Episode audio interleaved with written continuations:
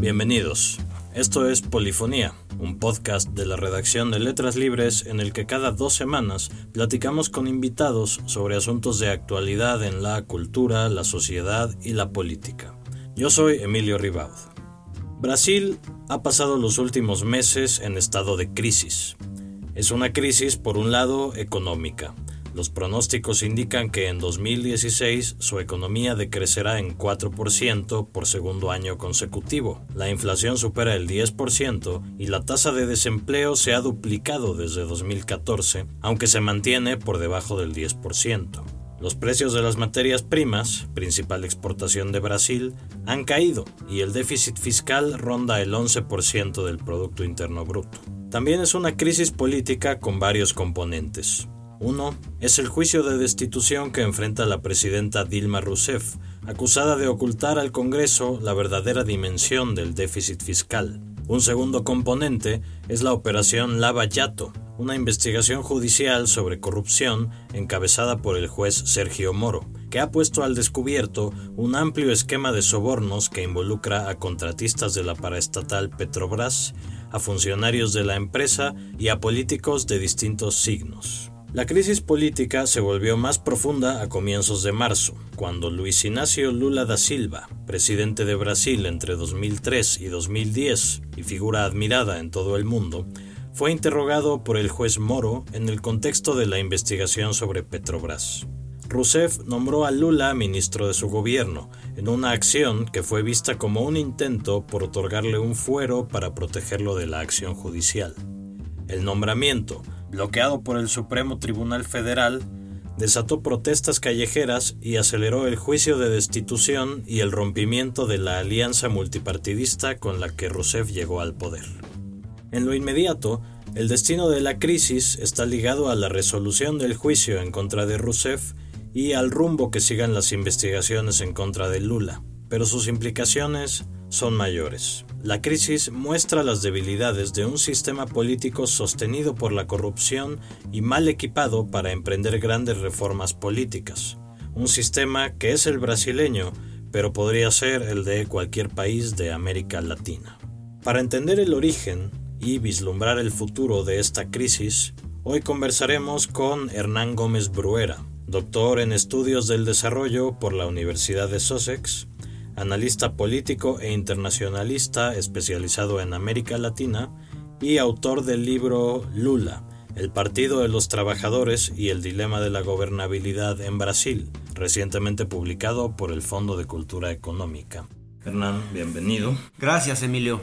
Partamos un poco de definiciones. ¿Qué es este dilema de la gobernabilidad que estudias en el libro y cómo lo enfrentó Lula en sus años de gobierno?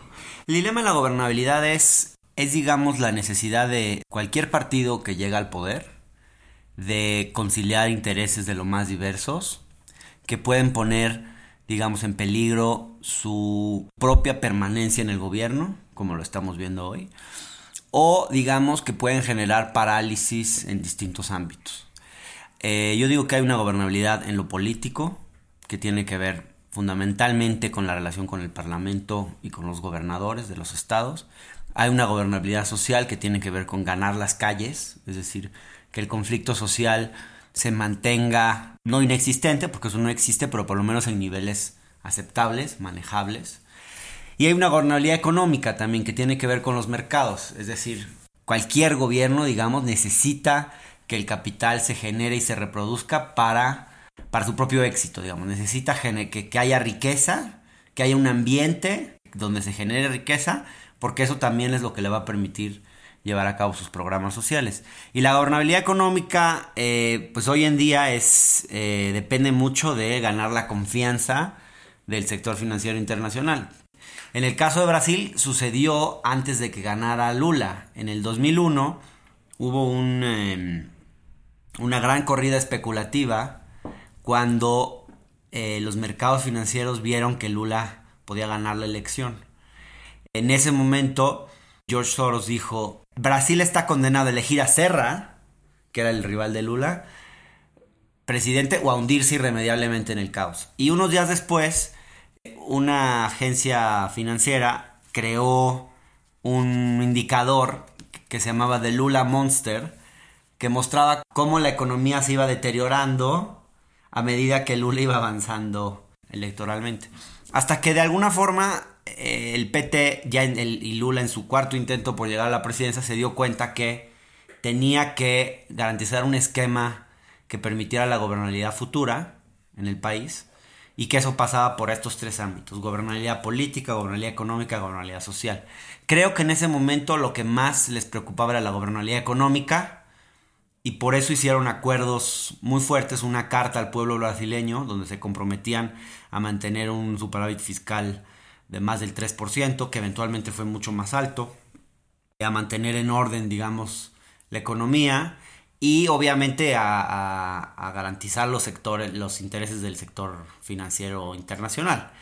Y una vez que gana la elección, Lula nombra, eh, comparte con, con, el sector financiero tajadas importantes de poder, es decir, el Ministerio de Hacienda pone una gente suya, pero que tenía una experiencia muy exitosa en una, en una ciudad, gobernando una ciudad, pero todos los mandos de haciendas los negocia con el sector financiero, pone en el, en el Banco Central a quien había sido director del Bank, del Bank Boston en Estados Unidos, que es Enrique Mireles, que es una persona muy conservadora, incluso de la oposición. Negocia al Ministerio de Industrias con la Federación de Industrias del Estado de Sao Paulo, eh, y así, esa es un poco la lógica. En el ámbito político, la gobernabilidad se construye de otra forma, se construye con acuerdos en el Parlamento. Lo que pasa en Brasil, el gran dilema que enfrenta eh, Lula eh, para construir la gobernabilidad en Brasil es el, ese es, el mismo que han tenido que enfrentar los presidentes anteriores, que es, es un sistema político muy disfuncional donde hay muchísimos partidos representados en el Parlamento y ningún presidente desde la, desde la nueva república que se conformó en el 86, ningún presidente ha logrado gobernar con una mayoría en el Parlamento. Pero no solo eso, ningún presidente ha logrado tener más del 20% de su propio partido, porque hay cerca de 30 partidos representados en el Parlamento, es un sistema muy fragmentado, entonces si tú no formas grandes acuerdos con muchos partidos, con muchas fuerzas políticas, no logras pasar reformas en el, en el Parlamento y eso significa parálisis legislativa, no pasas el presupuesto y en Brasil el Congreso es muy importante, digamos, no lo puedes pasar por alto tan fácilmente. Tú bien decías que el sistema político brasileño está sostenido por la corrupción. Justo eso es lo que trato de, argumentar en el libro, que sin estos acuerdos, sin estos grandes esquemas de corrupción en los que participan muchos partidos de, todo corte ideológico además, sin estos acuerdos no hay eh, gobernabilidad en Brasil. El gran problema en Brasil es que muchos de estos partidos con los que, con los que te tienes que aliar para gobernar y con los que se tuvo que aliar Lula, son partidos pequeños, son partidos negocio, son todos partidos que sin ningún gran compromiso programático y que están ahí básicamente para, para hacerse de, de negocios, pues, de todo, de todo tipo.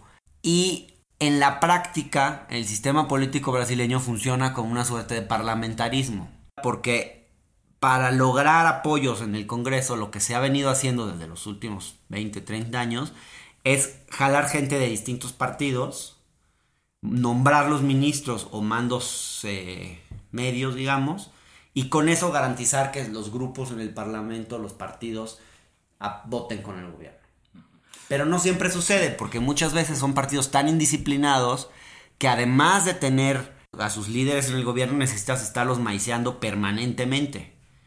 Y, no logras ese apoyo de, de estos partidos si no es comprando su apoyo directamente con esquemas legales o ilegales. ¿Qué es lo que lo que el juez Moro ha investigado en Petrobras? Este esquema, ¿en qué consistía el esquema de Petrobras? El juez Moro se centró básicamente en el caso de Petrobras, que es el mayor escándalo de corrupción, pero estoy seguro que hay casos de corrupción mucho mayores de otros partidos que nunca que nunca se han ventilado a la opinión pública.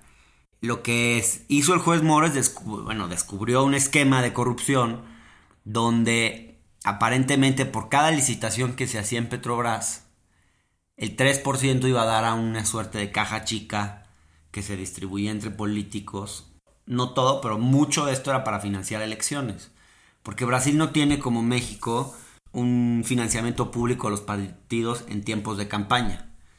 Entonces, estos recursos iban a dar a esta caja chica para financiar elecciones y hay gente de todos los partidos involucrada, de izquierda, de derecha, de centro. Evidentemente de, de los partidos aliados al gobierno hay más casos porque es más común que se busque, digamos, comprar apoyo de estos partidos. Pero también el PSDB de Fernando Enrique Cardoso, el Partido Socialdemócrata Brasileño está involucrado, el propio Fernando Enrique Cardoso dicen que está involucrado. Además, este es un esquema que viene de hace muchos años. Y muchas de las cosas que estás mencionando, incluso el caso Lavallato, pero también lo que se le imputa Dilma, que es maquillar las cuentas públicas para disimular el déficit fiscal, también es algo que se ha hecho, que, que todos los gobiernos lo han hecho. No quiero decir que esté bien, pero quiero decir que por las mismas prácticas que otros han hecho o peor, hoy quieren defenestrar al PT. Sí, esa es una cosa, ¿no? En la, en la investigación esta de la operación Lavallato hay más involucrados del partido Movimiento Democrático Brasileño, que es el principal aliado, o era hasta hace unos días el principal aliado de Dilma, del Partido Popular, de, de muchos otros partidos. Volvamos un poco hacia atrás. Lula entonces estableció esta serie de acuerdos que ya, que ya detallaste. ¿De qué manera se trasplantaron al gobierno de Dilma y en qué momento se empezó a, resquebrajar este esquema? Yo creo que la elección de 2005, de, perdón, de 2014, ya la élite brasileña con la que el PT había negociado grandes tajadas de poder económico y político, estaba cansada del PT ya no quería el PT en el gobierno, veía que el PT ya llevaba tres periodos, iba por el cuarto, y un poco, alguna vez que estuve allá y hablando con, con algunos de ellos, de los círculos de, empresariales y etcétera, un poco ya lo que decían es, nos preocupa que estos se quieran eternizar en el poder, que se quieran volver un Hugo Chávez o un PRI mexicano, porque además el PT tiene mucha fuerza entre los sindicatos, entonces había quienes incluso comparaban al PT, el proceso que ha habido el PT, con el PRI mexicano. Pero además con una agenda que a ellos no les, no les convenía. Veían que la situación económica pues estaba deteriorando porque Brasil estaba llegando ya al fin del ciclo de las materias primas, de los precios altos en las materias primas.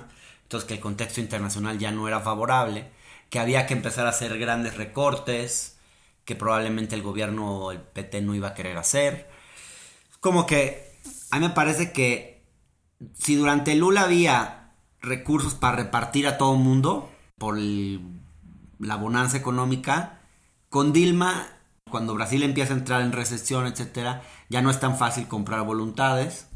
Creo que había, había como un cansancio frente al PT en el gobierno. Y yo creo que en 2014, cuando, no sé si recuerdas, pero el PT ganó por un escaso margen, es decir, Aesio Neves perdió frente a Dilma en la segunda vuelta por cerca de 2 o 3%, muy poco. Yo creo que ya desde ese momento los sectores más conservadores, la oposición y una gran parte del sector financiero, empresarial, ya apostaban a la destitución, a que Dilma no iba a terminar su mandato. O sea, ese era el cálculo político. Eso es lo que estamos viendo hoy. Si tú lees el Economist de la semana pasada, dice, Dilma se tiene que ir, ya perdió legitimidad, pero lo que están haciendo no procede, no tiene base jurídica. La destitución tiene que tener una base jurídica y es por un crimen eh, de responsabilidad o corrupción. Y en el caso de Dilma no se le está probando corrupción. Es quererse deshacer de la presidenta sin los argumentos jurídicos de peso ni las pruebas. ¿Por qué? Porque es impopular, porque ya no la quieren, por lo que sea. Pero realmente en la constitución no se prevé una destitución por esas razones. El calendario de ese proceso pasa porque primero se le quite el fuero y luego se haga el juicio propiamente sobre el tema del maquillaje de las cifras de déficit. Así es. Se va a decidir lo de si Dilma es sujeta a una investigación, para lo cual tendría que dejar el poder durante dos meses y asumiría Michel Temer, que es del PMDB. Justamente por eso es que el PMDB decidió romper con el gobierno, porque ya se está preparando para de una forma muy oportunista, porque llevan una alianza con el gobierno eh, durante tres periodos y es tanto o más responsable que el PT de los casos de corrupción. Pero bueno, el proceso es el siguiente. En la Cámara de Diputados tiene que tener dos tercios. Necesita 342 diputados de 513 para que proceda la, el desafuero para investigarla. Después tiene que ir al Senado. La semana pasada parecía que ya tenían esos, esos votos, pero con esta capacidad que tiene el gobierno de comprar voluntades distribuyendo cargos, ya el gobierno está negociando por lo menos con tres partidos para que entren al gobierno a cambio de que voten en contra del impeachment. Entonces, y es posible que el propio PMDB, que es un partido muy indisciplinado, haya algún sector del PMDB que decida negociar con el gobierno y lo apoye y se pueda mantener. Después de estos dos meses de investigación, ya el proceso iría al Poder Judicial y ahí se concluiría si es que hay materia o no para juzgar a, lo, cual, lo cual ocurriría más o menos ah, en octubre, que coincidiría con las elecciones municipales. ¿no? En ese sentido, sí es un golpe calculado como para tener un efecto. Es cierto. Todo esto es calculado, y, pero más que esto para la elección de 2018. Es decir, por eso es que van por Lula también, porque Lula, la popularidad de Lula todavía es muy alta en muchos sectores. No es lo que era cuando dejó el poder, pero sigue siendo alta. Y, es la única esperanza que tendría la izquierda de permanecer en el poder. Entonces por eso van por Lula con la vehemencia con la que lo han hecho. ¿Cuál ha sido el papel de Lula en todo este proceso? Bueno, Lula tiene una fuerza muy grande y es un gran negociador político. Es decir, creo que yo en el libro Lula, el PT y el dilema de la gobernabilidad muestro cómo la, la capacidad de Lula y su gobierno de negociar fue muy fuerte. Creo que Dilma no tuvo esa misma capacidad y por eso los problemas que está enfrentando. Por eso se venía hablando ya desde hace tiempo que Lula vendría al gobierno, justamente para ayudarle a Dilma a tejer alianzas y a evitar, digamos, su destitución, la destitución de Dilma, por la capacidad política que tiene Lula. Claro que cuando el juez Moro lo empezó a, atacar, digamos, y con argumentos no muy legales, es decir, lo citó a, a declarar a Lula con una orden de acción coercitiva, que es te voy a buscar a tu casa y te fuerzo a ir a declarar, cuando eso solo existe para alguien que se niega a ir a declarar, a quien ya se lo ha citado para ir a declarar. Nadie había citado a Lula a ir a declarar, entonces cuando empiezan a pasar estas cosas, digamos, cuando se vuelve un ataque así político tan fuerte en contra de Lula, se decide adelantar el nombramiento de Lula para que venga al gobierno y evidentemente protegerlo. Por más de que digan que no, claramente pues sí había ese interés. Ahora, ¿cuál ha sido el papel de Dilma? Parte, de, parte del, origen de esta crisis puede encontrarse en, en una menor capacidad de negociar. Yo creo que sí. Lo que siempre se ha dicho es que Dilma, Dilma ha sido una, una muy buena gestora, digamos, pero poco poco política, digamos, poco hábil en su, en su capacidad negociadora, etc. Incluso creo que un gran error fue una cierta disputa que se empezó a dar hace como uno o dos años entre el equipo de Lula y el equipo de Dilma. Es decir, Lula, el equipo de Lula, de Lula queriendo mantener espacio en el poder y el equipo de Dilma, digamos, tratando de, de tener esa influencia para reafirmar su propio poder. Y esto de alguna manera los debilitó mucho al gobierno y también hizo que los enemigos del gobierno vieran una ventana de oportunidad. Cuando vieron que Lula y Dilma estaban distanciados, etcétera, decidieron aprovechar esa. Por eso es que hoy Lula y Dilma aparecen tan juntos, porque se dieron cuenta que, pues que realmente la estaban regando. Entiendo que el poder judicial en Brasil, bueno, es autónomo y es una de las cosas que de las que se precian de una cierta independencia del Poder Judicial frente al Ejecutivo y frente al Legislativo.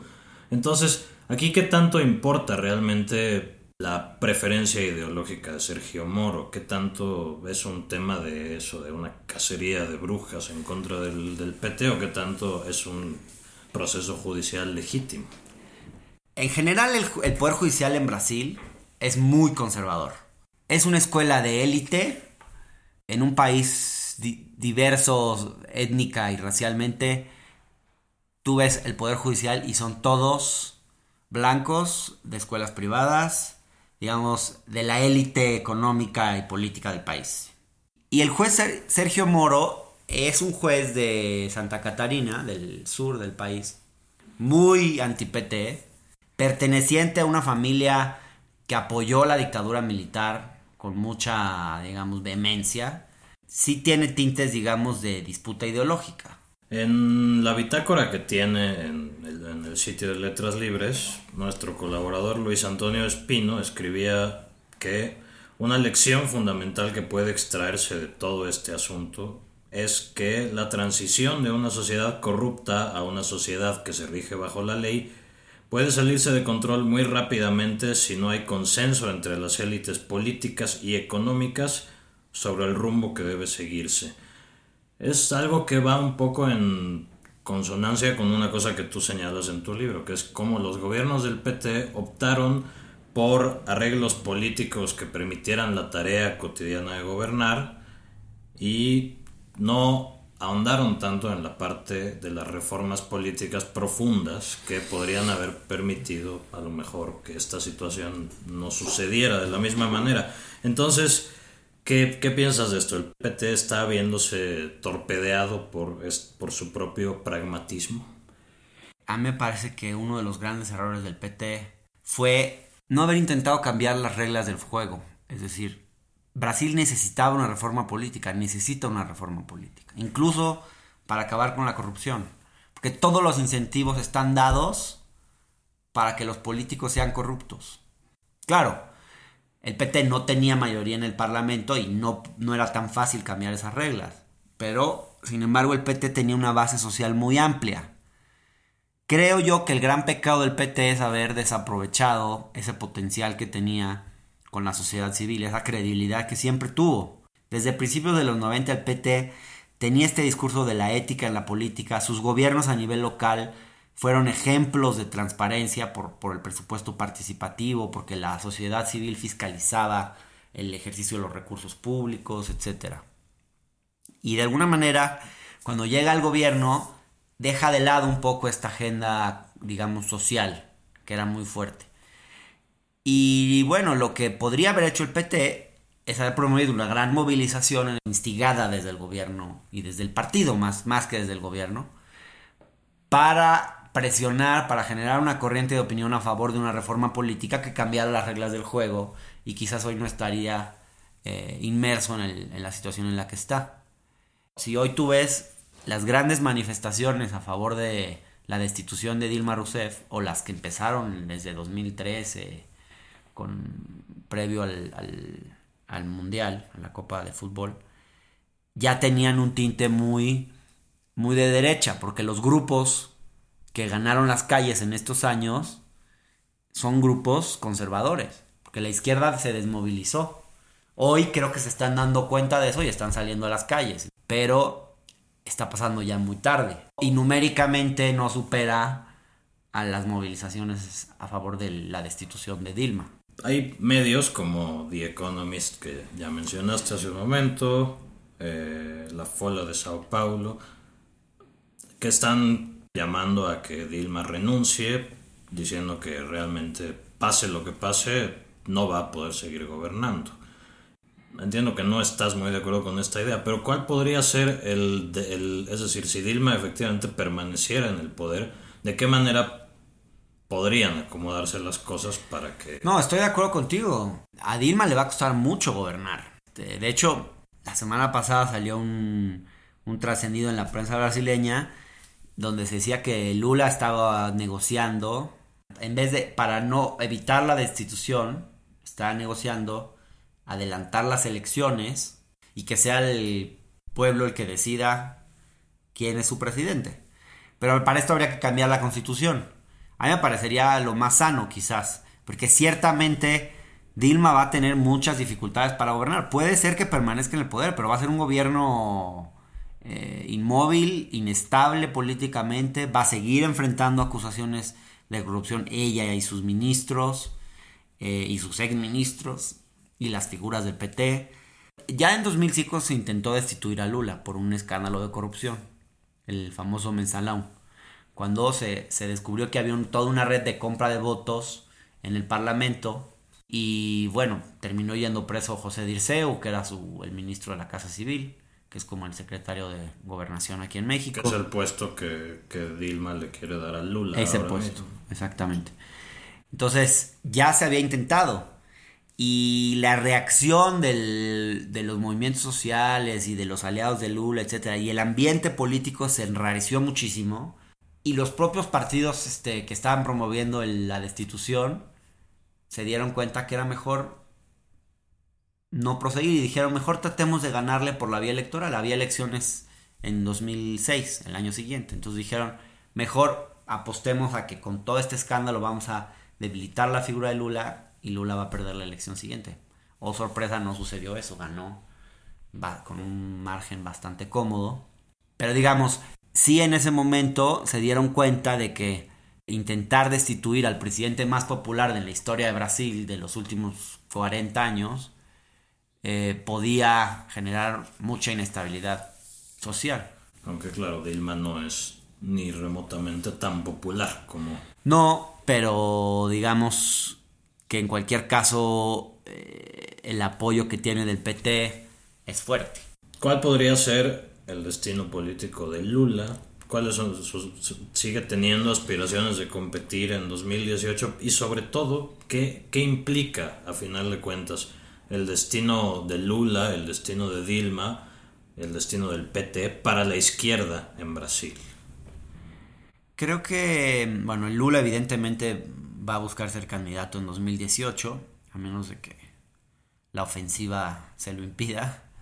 Yo no sé si pueda ganar la elección, pero sí sería el único candidato que podría dejar a la izquierda en una posición, digamos, menos vergonzosa, digamos, y al PT. Eh, aún así, yo creo que, a diferencia de otros gobiernos de izquierda que ha habido en América Latina en los últimos años, me parece que el PT no es un partido que dependa exclusivamente de la figura de Lula. Yo creo que aún sin Lula el, el PT va a poder existir. Lo que pasa es que no tendría la misma el mismo éxito electoral con Lula que sin Lula. Y finalmente, entendiendo que es un sistema político particular, un escenario muy específico de Brasil en este momento, pero ¿qué lecciones se pueden extraer de lo que está ocurriendo en Brasil para otros países de Latinoamérica, incluyendo a México, desde luego? En primer lugar, bueno, el tema de la corrupción está volviéndose cada vez más sensible en todo tipo de gobiernos. Digamos, cayó el presidente de Guatemala hace unos meses, eh, hay escándalos de corrupción en Argentina, en Chile, en Venezuela, bueno, no se sabe tanto, pero evidentemente los hay. Entonces a mí me parece que este es un tema que la izquierda y todos los gobiernos, pues, pero se lo tiene que tomar muy en serio. Primero porque es un tema cada vez más sensible. Digamos, si tú ves el latinobarómetro, aparece como uno de los temas más que más preocupan a la ciudadanía. Y la clase política no está respondiendo a la altura de, de ese sentimiento, digamos, de la sociedad creo que los gobiernos de izquierda es particularmente preocupante porque muchos de estos gobiernos siempre fueron, hablaron mucho en contra de la corrupción y uno hubiera esperado que hicieran gobiernos diferentes. Y la verdad es que no fueron más corruptos que los otros, pero sí la expectativa que había en esos gobiernos de que harían las cosas diferentes era muy alta. Y al final, pues uno termina viendo que terminaron siendo casi igual que los demás partidos. También que los proyectos políticos ya no pueden ser solo de los partidos, que si la, sociedad no se involucra y no haces alianzas a favor de ciertos temas, no se va a lograr nada. Es decir, también creo que es hora de dejar de echar la culpa y la responsabilidad de todo a los partidos y que como ciudadanos, como sociedad civil, no, no asumamos también ciertas responsabilidades. Pues muchas gracias Hernán Gómez Bruera por esta plática. Gracias Emilio. Esto fue Polifonía, un podcast de la redacción de Letras Libres. Volveremos en 15 días con un nuevo episodio.